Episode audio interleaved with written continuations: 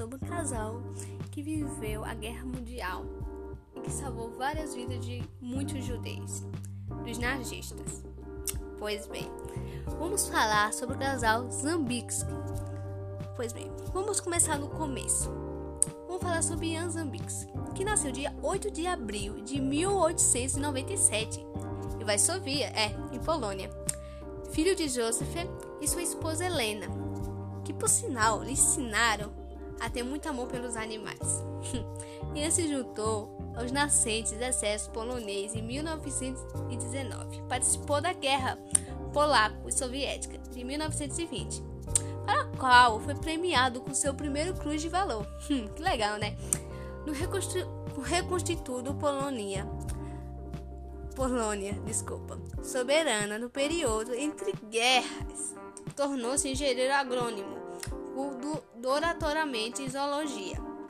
zoologia. Ian foi contratado no Instituto de Zoologia e Fisiologia dos Animais da Universidade, na Universidade da Varsovia de Ciências de Vida. Bom, conheceu Antonina lá, que futuramente se tornaria sua esposa. Vamos falar um pouco dela, né? Bom, Antonina Maria foi uma escritora polonesa que nasceu em 18 de julho de 1908 e faleceu 19 de março de 1971. Foi conectada através do seu marido Ian ao zoológico de Varsovia. Depois da morte dos pais de Antonina, sua avó a puseram na escola em horário integral, hum, estudando piano no conservatório da cidade. E a menina também já tinha frequentado várias escolas, várias escolas, formando-se aos 15 anos. Antes do fim do ano, bom, as duas haviam mudado para Varsóvia. Varsóvia. E a Tonina tiveram aulas de línguas estrangeiras, desenho, pintura. Fora outras coisas, né? Provada no exame para cargo de arquivista, trabalhara trabalhara na Faculdade de Agricultura de Varsovia. Bom, Ian e o pai de Antonina tiveram uma, tiveram uma senhora força mortal, mental o bastante para fazer com que ele e a mãe dela, Maria, fossem fuzilados como rebeldes durante a Revolução Russa de 1917, quando Antonina tinha apenas 9 anos. e tal como seu pai, Ian era uma espécie de engenheiro. Embora conexões que promovia fossem entre pessoas e animais, e também entre pessoas e sua natureza animal.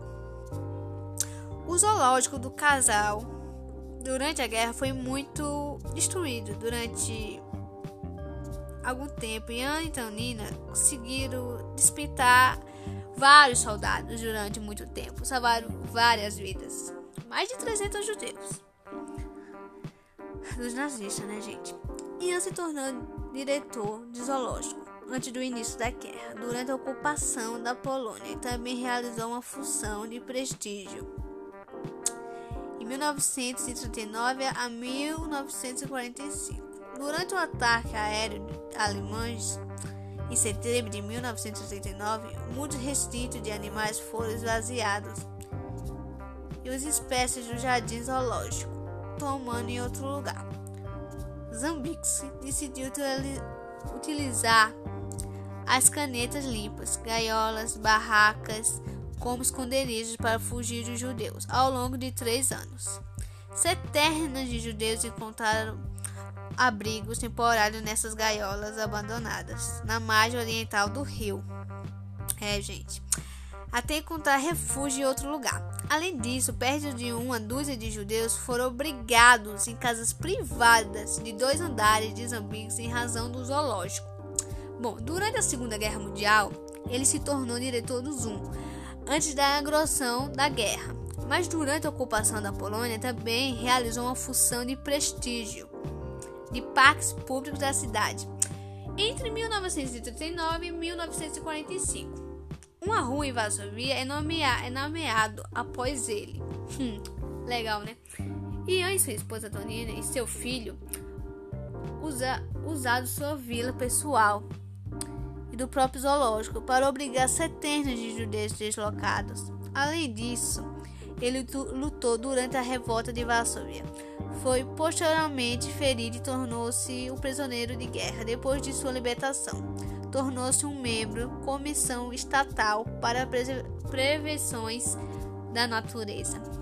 Ian Zampix, ator de ator de aproximadamente 60 livros de ciências populares, e sua esposa Tonina, ator de vários livros infantis escritos a partir da expectativa dos animais. Hum. Pois o final da guerra, da Segunda Guerra Mundial, os aliados vencendo, houveram diversas manifestações. O zoológico é reconstruído e a família reunida.